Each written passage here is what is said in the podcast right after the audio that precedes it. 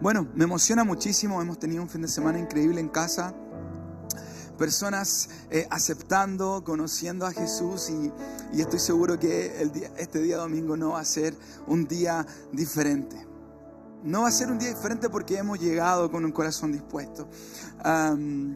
y este tiempo siempre digo esto con, todo mi corazón y, y agradezco a los pastores que Dios nos dio. ¿Cuánto dan gracias por nuestros pastores? Eh, son un regalo de Dios, pastores, y eh, no sé si se lo he dicho así, pero son un regalo para, nuestra vida con mi esposa y, y, ellos nos impulsan, son los, los, culpables, siempre digo, son los culpables de que uno predique, eh, de que uno quiera avanzar. Así que si alguien no se ha sentido desafiado con pastores, es porque no se les ha acercado lo suficiente o es porque no ha estado en AR Ministries. Así que eh, normalmente todos nos sentimos desafiados por ellos a avanzar y crecer. Así que gracias a Dios porque tenemos unos hermosos pastores en casa ahí. Y bueno, ¿qué tal si vamos al mensaje y, y, me acompañas a leer el primer versículo que se encuentra en Jeremías 17, 9, 10, Reina Valera 1960 para los clásicos? Dice así, Engañoso es el corazón más que todas las cosas y perverso. ¿Quién lo conocerá? Yo Jehová, que escudriño la mente, que pruebo el corazón para dar a cada uno según su camino, según el fruto de sus obras. Señor, gracias por tu palabra, Señor. Bastaría con solo leerla para que toda nuestra vida sea cambiada y creemos firmemente en ella, Señor. Gracias por porque hoy puede llegar a nuestra vida, Señor. Abre nuestros ojos, nuestros oídos y nuestro corazón para poder recibirla. En el nombre de Jesús. Amén. Eh, bueno, este mensaje tiene por título Error de cálculos. Eh, y, hace un tiempo que he venido hablando, eh, hay otro mensaje que que, pude impartir, que es de aprendiz a ingeniero. Y, y, este mensaje también viene basado en el mismo sentir que Dios puso en mi corazón en aquel entonces. Y, y quería contarte una historia para que lo podamos ilustrar. Y, y, esta no es una historia bíblica, es una historia más bien que pasó aquí en Chile. Y no sé si alguien ha escuchado de Valdivia o conoce Valdivia, eh, pero es una ciudad muy bella, ¿no? En el sur de nuestro país. Y y hace un tiempo atrás, eh, eh, alrededor de, no sé, 2000, 2014, eh, la municipalidad de Valdivia detectó que había una falla ahí importante porque se generaba un atochamiento importante entre la ciudad de Valdivia y la costa valdiviana. entonces, claro, hicieron seguramente una junta en la municipalidad, dijeron, oye, tenemos que solucionar este problema porque hay demasiado tráfico, además la carretera tiene que entrar a la ciudad y después salir de la ciudad, eh, y entonces se genera un atochamiento en la ciudad principal. Eh, y por ende el tráfico es bastante alto, entonces se les ocurrió la idea de construir un puente que conectaba eh, y que obviamente un puente, porque hay un mar, ¿no? Entonces este puente conectaba los dos sectores y permitía que el flujo vehicular fuera muchísimo más expedito. Eh, y, y fue algo muy bello porque la ciudad llevaba viviendo este problema alrededor de 20 años. Entonces los ciudadanos estaban esperando que se construyera este puente. Y, pasa el tiempo y en el año 2006, imagínense el tiempo que le estoy hablando, en el año 2006 entonces se concreta el proyecto en la municipalidad y se eh, em, empiezan a tirar las primeras líneas de lo que sería la construcción del puente Caucao. Eh, y es un puente muy famoso. Eh, si alguien no lo conoce, aquí lo vamos a conocer un poquito.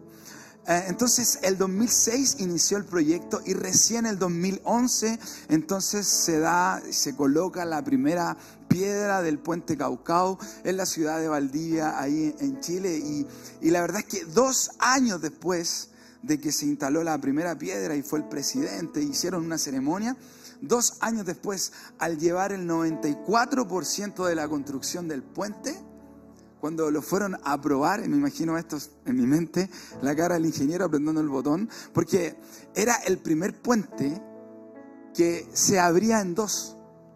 Entonces tenía un mecanismo muy particular. Eh, y no sé si has visto estos puentes que son basculantes, estos puentes que se abren y permiten el paso de los barcos. Entonces era el primer puente. Y en este año entonces fueron a probar el puente y seguramente estaban los ingenieros ahí con todos sus cascos, listos para probar el puente, a ver si funciona o no, aprendan el botón y claro, el puente eh, comienza a abrirse y bueno, lo prueban para cerrar y cuando cierra se dan cuenta que el puente no calza. Y había un desperfecto.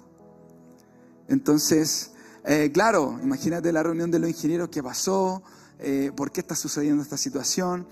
Y el año entonces, 2011, fue un año bastante eh, esperanzador, pero el año 2014 fue bastante desesperanzador al ver que el puente que habían construido no se había logrado construir bien. Y lo que había ocurrido era un error bastante particular. Habían puesto las barras vasculares, las barras que alzaban el puente, al revés. Había sido un, error garrafal de cálculos. Alguien no calculó algo muy bien. Y, sabes, esto, el puente que debería costar 15 mil millones, terminó teniendo un costo adicional de 3 mil millones. Y en el 2016 se agregaron otros 10 mil millones más. Y al final llevaban un total de 28 mil millones de pesos gastados en la construcción de un puente que debió haber costado 15 mil. Y, claro, hicieron toda una pesquisa forense detrás de esto y fueron a ver cuáles fueron los principales errores que ocurrieron al construir el puente.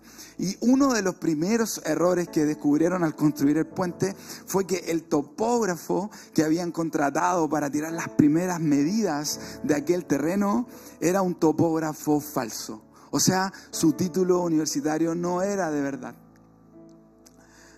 Y el segundo error que encontraron eran que los brazos que elevaban el puente venían mal etiquetados, estos venían al revés.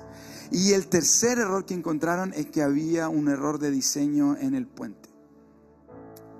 En resumidas, el puente al día de hoy aún no se termina y la construcción se espera que termine el 2024. Y adicional a eso se agrega un costo de 12 mil millones de pesos más para la construcción del puente un topógrafo falso y un puente mal diseñado. Eh, no sé si alguien lo vio, pero en Discovery Channel salió esta historia y Discovery Channel lo declaró como el horror de cálculos más grande de la historia. Y Chile se hizo famoso por eso. Eh, Sabes, esta no es una historia bíblica, ¿no? Eh, pero tú y yo siempre estamos calculando cosas tú y yo siempre eh, actuamos como ingenieros de vida. ¿Quién de aquí no quiere tener una vida mejor? Todos aquí estamos siempre calculando qué paso vamos a dar al siguiente día, eh, qué carrera universitaria vamos a escoger, eh, con quién nos vamos a casar. Siempre hacemos algún tipo de cálculo antes de empezar algún tipo de proyecto. La Biblia dice que quién no calcula antes de construir una torre, ¿no? Y, la Biblia es súper clara, dice, ¿quién antes de construir una torre no se sienta y calcula el costo de cuánto le costará construir esa torre? Y, y además dice de eso para que cuando la empiece a construir y esté durante el camino de la construcción, entonces no se quede a medias y pase vergüenza, sino más bien que lo finalice. Y y eso lo dice en relación al costo de seguir a Jesús. Pero hasta para seguir a Jesús, tú y yo tenemos que sentarnos y hacer cuentas de cuánto nos va a costar algo. Y, claro, yo lo ejemplifiqué con esta historia, pero a la verdad el cálculo es cualitativo. ¿Cómo voy a escoger a la esposa que me va a acompañar toda la vida? ¿Cómo voy a escoger al esposo que me va a acompañar toda la vida. ¿Cómo voy a afirmar un contrato de eh, hipoteca o un contrato hipotecario que me va a tener 30 años con una deuda? Y al final tú y yo siempre estamos actuando de esa manera, pensando en hacer lo mejor posible para nuestras vidas. Y, y claro, claramente estos ingenieros tenían un mal topógrafo. Y sé que tú y yo muchísimas veces hemos escuchado a un topógrafo falso en nuestra vida. Sé que tú y yo muchísimas veces tenemos un amigo con falso título de amigo. Un familiar con un falso título de familiar. Alguien que nos ha traicionado y defraudado. Y hay topógrafos por ahí andando que siempre se encargan de arruinar nuestros cálculos. Y, la Biblia es súper clara, dice que Satanás anda como león rugiente, buscando a quien devorar, como un topógrafo, un topógrafo ensimismado, buscando a quien arruinarle los cálculos. Y la Biblia también, por otra parte, dice que nosotros fallamos, erramos el blanco. En otras palabras, pecamos por nuestras propias concupiscencias, por nuestros propios pensamientos. O sea, muchísimas veces somos nosotros mismos el topógrafo falso. Y es que me encanta saber de que Jesús no solo nos salvó de la muerte y de la enfermedad, no solo Él nos salvó de todo lo malo que venía en este mundo, no solo nos salvó de una muerte eterna, sino que Él nos salvó de nosotros mismos. Cuando tú y yo escuchamos aquellas voces que están en nuestro interior, que nos recuerdan todos los malos cálculos que hemos hecho en nuestra vida. Y, sabes, pensando en esto, yo eh, escuchaba esta historia y decía, Señor, pero ¿cómo me ministras con una historia de un puente? Y, yo pensaba en mi corazón, decía, Señor, ¿qué cálculos malos he hecho en mi vida? Porque no sé si aún puedo demoler estos puentes que he construido en mi vida, que están al revés, que no permiten que lleve un caminar, que no permiten que llegue al otro lado. No sé qué puentes has construido tú que no te han permitido llegar al destino final. Aún hay grande tráfico en tu vida y no te ha permitido descongestionar aquellas avenidas por las cuales debieses andar el día de hoy. Y, yo reflexionaba en esto con todo mi corazón y decía, Señor, que eh, quizás he dejado algún puente en mi vida mal construido y, y, puedes pensar de esta forma, a lo mejor el puente con tu esposa aún está al revés y por eso es que la relación no va bien. Quizás el puente en tu trabajo aún va mal y por eso las cosas no van bien. Quizás tus finanzas ni siquiera han tenido un puente construido y es por eso que no has salido de donde estás. Y me encanta porque sé que no soy el único que ha hecho un mal cálculo. ¿Cuántos de aquí han hecho un mal cálculo en su vida? Sabes, en, la Biblia está la historia de, Sansón. Los que fueron a la escuela dominical, escuela bíblica cuando pequeño, había una canción, Sansón era un muchacho, así, así, tenía mucha fuerza, así. Vinieron los filisteos y pum, pum, pum. Sansón los derribó. Era la historia más resumida contada en una canción. Y me encanta esa historia porque Sansón era, era un hombre escogido por Dios desde el vientre de su madre. La, historia, si tú la puedes leer más adelante, la historia cuenta que eh, el, el, ángel del Señor se le presenta a la madre de Sansón y le dice, sabes, llevas mucho tiempo siendo estéril, pero te daré un hijo.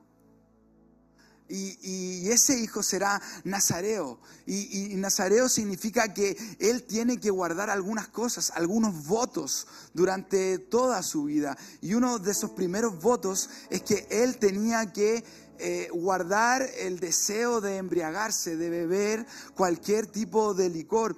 Eh, otro eh, de los votos que él debía guardar era el de no cortarse el cabello y además él no debía acercarse a los muertos. Ser un nazareo era ser un escogido de Dios en ese tiempo desde el vientre de su madre.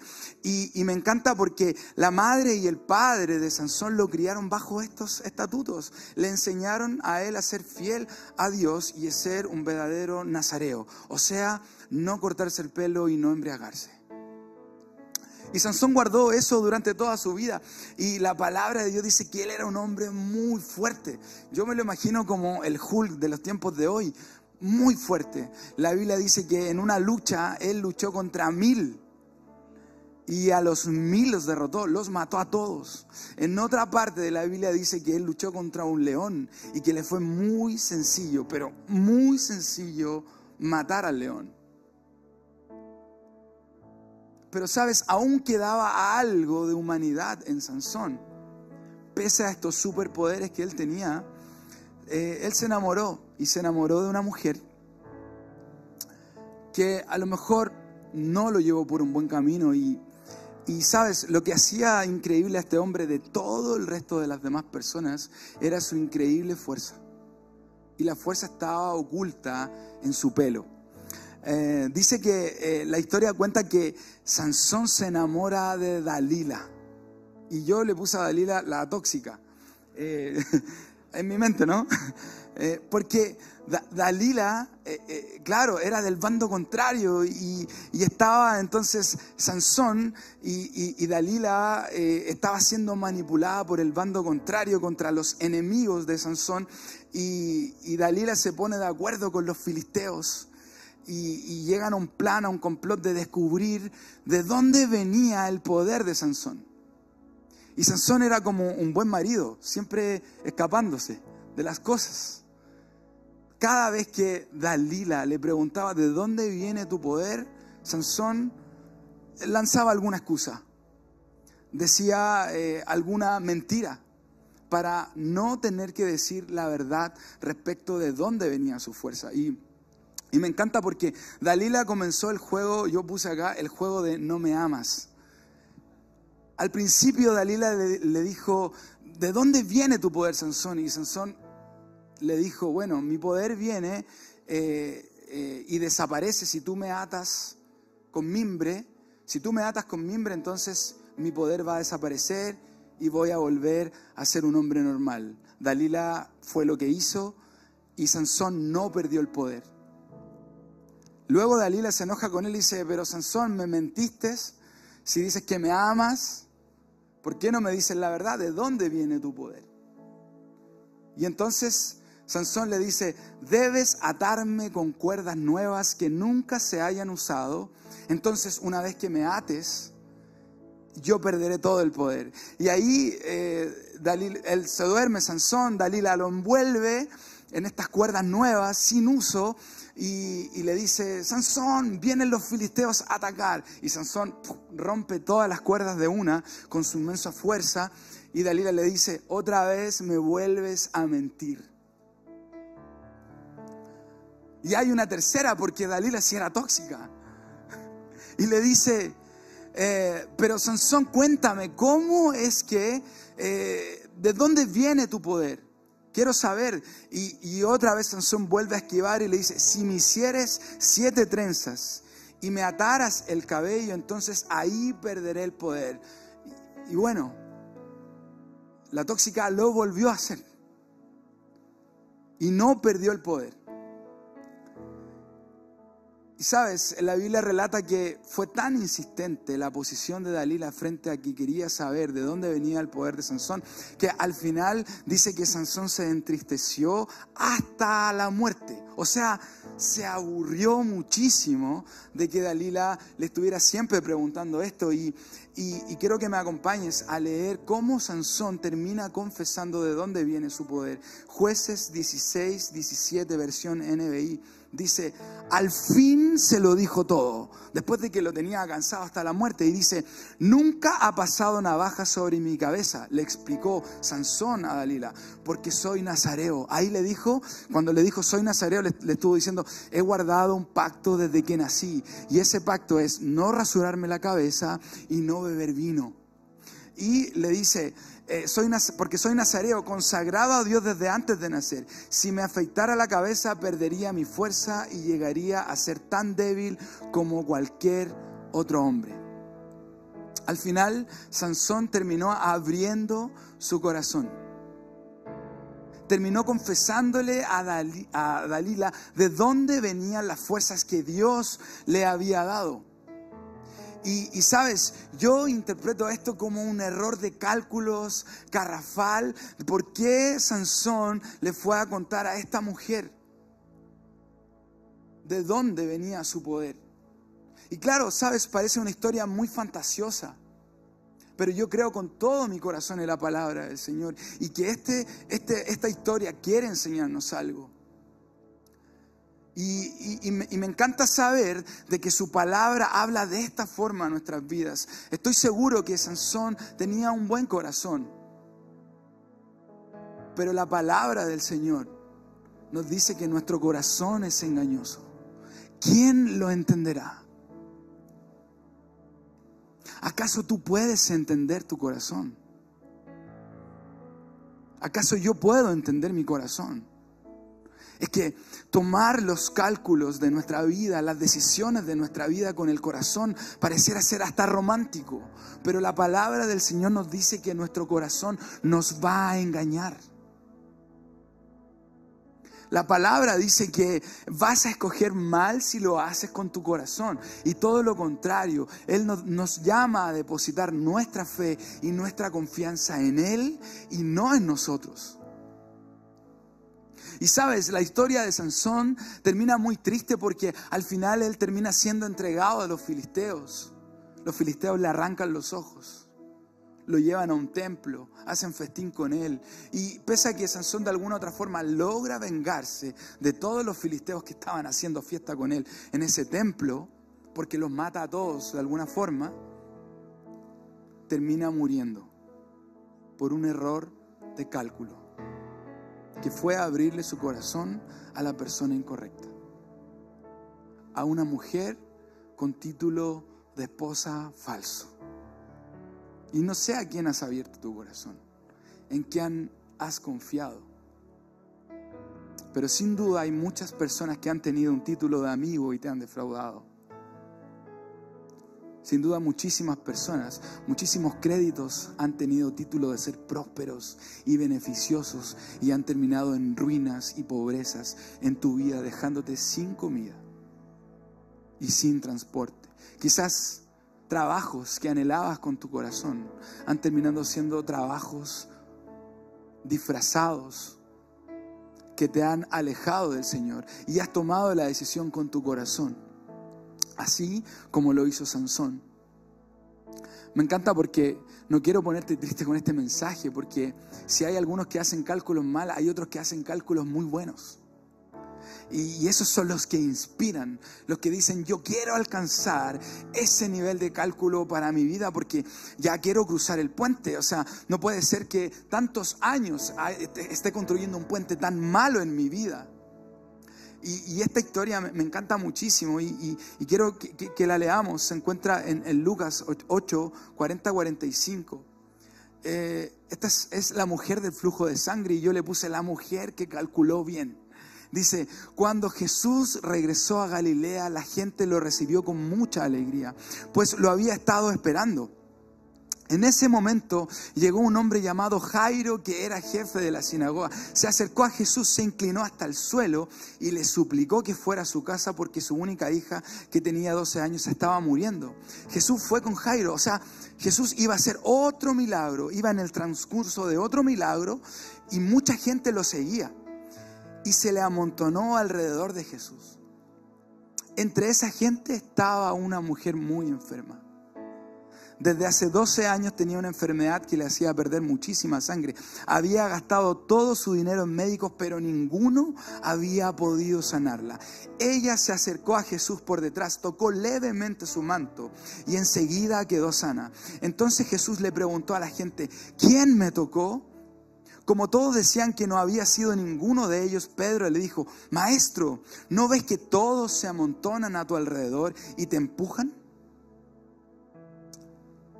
Me considero un fan número uno de esta historia, porque veo el corazón de esta mujer y, y, sabes, entre líneas puedo ver cómo ella calculó todo. Era una mujer que tenía flujo de sangre por 12 años.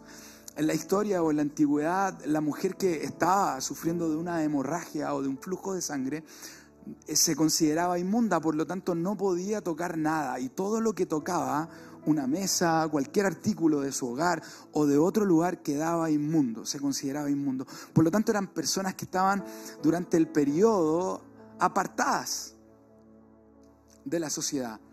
Y esta mujer no llevaba un par de días, en esta situación, llevaba 12 años. Por lo tanto, la probabilidad de tener amigos era muy baja, la probabilidad de tener gente con quien relacionarse era muy baja.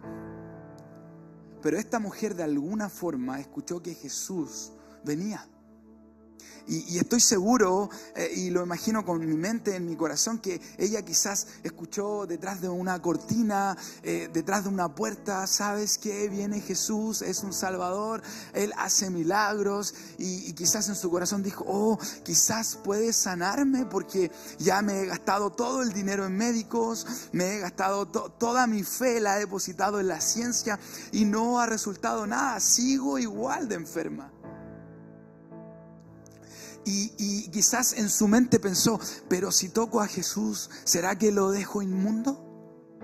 ¿Será que las personas se enojarán conmigo si es que salgo de mi tienda y voy a tocar el manto de Jesús y, me ven tocándolo a Él? Van a pensar que, no sé, quizás lo esté haciendo mal. Imagina las cosas que pasaron por su mente. Yo de verdad divago en eso y pienso en eso que ella tiene que haber dudado muchísimas veces si lo hacía o no y cómo lo iba a hacer, porque todos se iban a dar cuenta que la mujer que estaba inmunda iba a tocar al Salvador a la persona que estaba pasando por el pueblo haciendo milagros.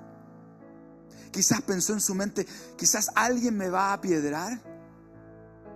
Quizás me pueden matar, la sociedad es cruel, estoy apartada, soy inmunda ante todos. Si, si toco el manto de Jesús y alguien se da cuenta, seguramente algo malo me va a pasar.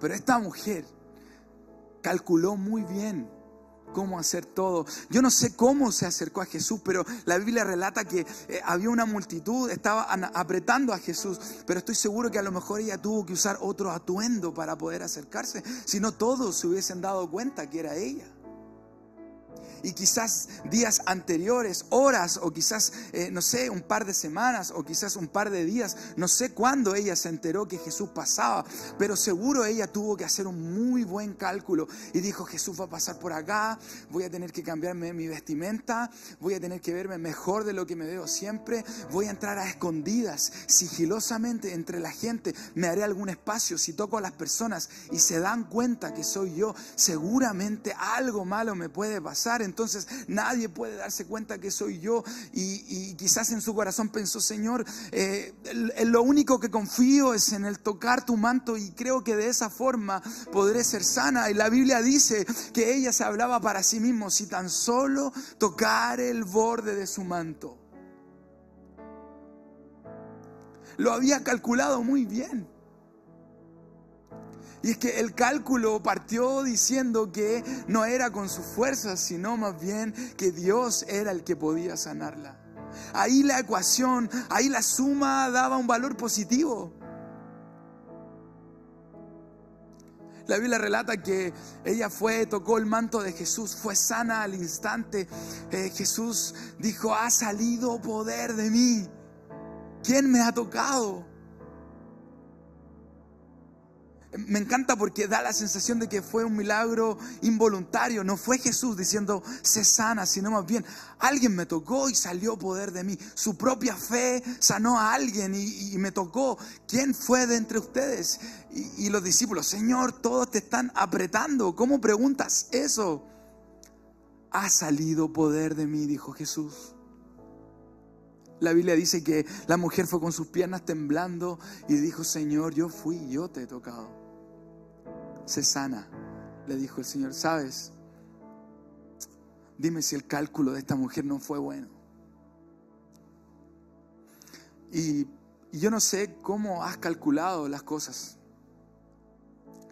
No sé cómo has planificado tu vida, no sé, no sé cuántos ceros le pones a la confianza que Dios, en la que tienes en Dios. No sé cómo has calculado tu vida que viene para el futuro. No sé cómo te enfrentas a esas cosas, pero no quiero hacerlo como Sansón. Quiero hacerlo con todo mi corazón como esta mujer. Y, y me encanta porque creo que si hoy día no tienes la vida que quieres llevar, Dios siempre da una nueva posibilidad. Si has calculado mal todo este tiempo, en esta mañana, déjame decirte que Dios puede borrar todo cálculo mal hecho.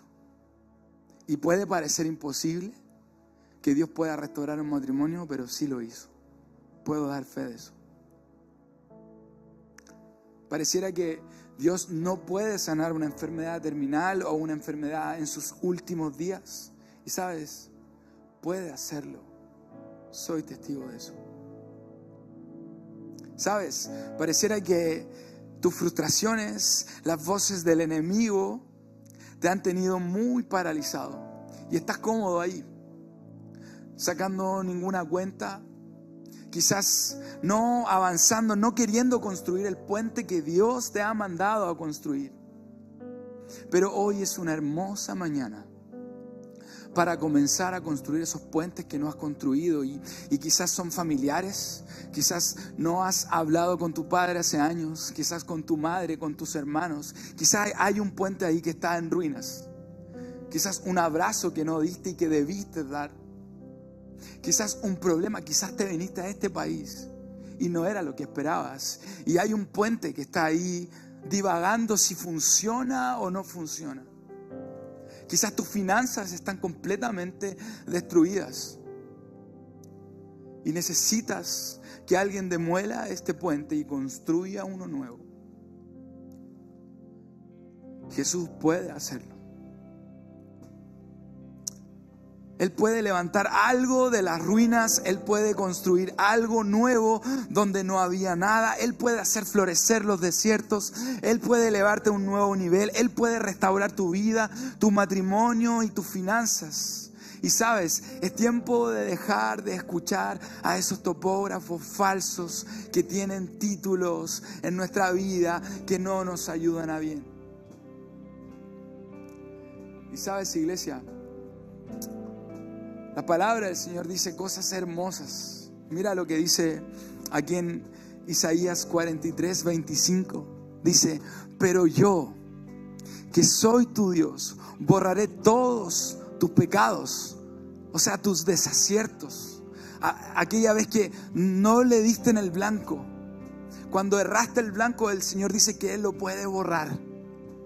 Aquel mal cálculo que hiciste, Él lo puede borrar. Y dice, y no me acordaré más de todas tus rebeldías, de todas las veces que desobedeciste, el Señor no se acordará. Y es más, ese puente que construiste, el Señor lo puede borrar fácil. Solo debes creer en la palabra del Señor. Mira lo que dice en Isaías 40, 28 al 31. ¿Acaso no lo sabes? ¿No lo has oído? El Señor, el Dios eterno, el creador del mundo entero, no se fatiga ni se cansa. Su inteligencia es infinita. Él da fuerzas al cansado y al débil aumenta su vigor. Hasta los jóvenes pueden cansarse y fatigarse. Hasta los más fuertes llegan a caer. Pero los que confían en el Señor tendrán siempre nuevas fuerzas y podrán volar como las águilas. Podrán correr sin cansarse y caminar sin fatigarse. No importa en la situación en la que llegaste hoy. No importa cuántas relaciones destruidas hay, no importa cuántos puentes se destruyeron en tu vida, cuántas cosas quedaron mal construidas, cuántas emociones internas, cuántos pensamientos que te has inventado acerca de ti mismo. Hoy el Señor puede borrar todo y hacer todo nuevo. Así lo dice su palabra y creo con todo mi corazón en eso. Mira lo que dice en Josué 1.9. El Señor pidiéndonos, dice, yo te pido que seas fuerte y valiente, que no te desanimes ni tengas miedo porque yo soy tu Dios y te ayudaré por donde quiera que vayas. Si estás ahí en tu lugar, puedes cerrar tu ojito, inclinar tu rostro y, y sabes, estos últimos versículos, estas últimas palabras que acabo de leer son promesas para los que creemos en Jesús. Y estoy seguro que si has llegado a este lugar, crees en el Señor, crees en Dios, crees que hay algo mayor. Y, y no sé cómo está tu corazón esta mañana, pero quiero hacerte esta invitación. Si deseas aceptar a Jesús como tu Salvador, y, y para solo aceptar esta invitación debes levantar tu mano y decirle, Señor, aquí estoy. quiero aceptarte como mi Salvador y quizás lo hiciste en algún tiempo atrás y no fue en serio, no fue con todo tu corazón, pero esta es una muy buena mañana para comenzar a construir un nuevo puente con el Señor y comenzar a entregarle toda tu vida. Si deseas aceptar a Jesús como tu Salvador, levanta tu mano bien alta. Solo estoy yo midiendo, no hay nadie más viendo en esta mañana. Veo tu mano, veo tu mano, veo tu mano, veo tu mano, veo tu mano, veo tu mano. Mi corazón se alegra porque creo que hay muchísimas personas que hoy van a construir puentes nuevos en su vida. ¿Qué tal si acompañamos a todos los que levantaron sus manos con esta oración y repite conmigo, iglesia, por favor, fuerte. Señor Jesús, gracias te doy por salir a mi encuentro en esta mañana. Me arrepiento de todos mis pecados. Te confieso como mi único Señor y Salvador. Desde hoy vivo una nueva vida contigo. En el nombre de Jesús, amén. Wow, ¿qué tal si te pones de pies y das un fuerte aplauso a Jesús? Solo Él puede salvar, solo Él puede construir algo nuevo donde había algo destruido. Sabes, si llevas una vida de cristiano hace muchísimo tiempo, si ya crees en Jesús desde antes, sé que aún hay cosas por mejorar en nuestra vida. Sé que aún hay puentes que reparar. Sé que hay, hay lugares escondidos en nuestro corazón donde hay puentes mal construidos, donde aún estamos haciendo cálculos erróneos, donde aún la suma no nos cuadra. Sé que hay problemas financieros, matrimoniales, espirituales, de ánimo. Sé que hay depresión, ansiedad, pensamientos de mal en tu corazón muchísimas veces, pero en esta mañana vamos a presentárselos juntos al Señor. Él hoy puede hacer algo. Si estás afligido, si estás dolido, si estás con algo en tu corazón que no te deja avanzar, si no has podido cruzar el puente, si no has podido llegar al siguiente nivel, si aún sigues pensando como pensabas el año pasado, el año antes pasado, hoy puede Cambiarlo todo. Puedes decir amén a estas palabras. En el nombre de Jesús lo crees con tu corazón. Iglesia, ¿qué tal si levantas tus manos conmigo al cielo y oramos juntos, Señor? Gracias. Gracias por este tiempo. Creemos con todo nuestro corazón que somos transformados, Señor. Creemos con todo nuestro corazón que has borrado nuestros pecados, Señor. Creemos con todo nuestro corazón que todo cálculo mal hecho, Señor. Creemos con todo nuestro corazón que tú lo borrarás, Señor. Que hoy comenzaremos una nueva temporada en nuestras vidas, Señor. Donde seremos mejores ingenieros, calcularemos muchísimo mejor todo aquello Hoy no nos avergonzamos, sino más bien nos glorificamos contigo, creyendo que tú nos haces santos, perfectos, agradables delante de tu presencia. Hoy creemos que tenemos un propósito en Cristo Jesús. Tú nos has hecho tus hijos, tú nos amas y tú nos darás la vida eterna. ¿Cuántos pueden decir amén a esta oración y darle un fuerte aplauso a Jesús?